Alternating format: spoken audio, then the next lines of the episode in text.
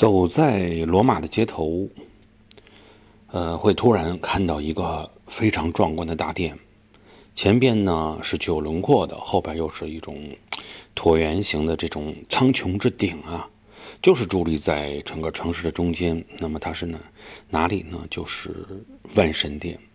万神殿这种宽阔的空间感，给人以非常雄伟的感觉。那么它的穹顶啊，采用这种。透光啊，嗯，这种设计进入以后会有这种神秘的感觉。它属于这种罗马建筑的非常杰出的作品。那么从外观、从内部，究竟它最高清的照片是什么样子？也欢迎大家进入半入星空的细密圈品鉴。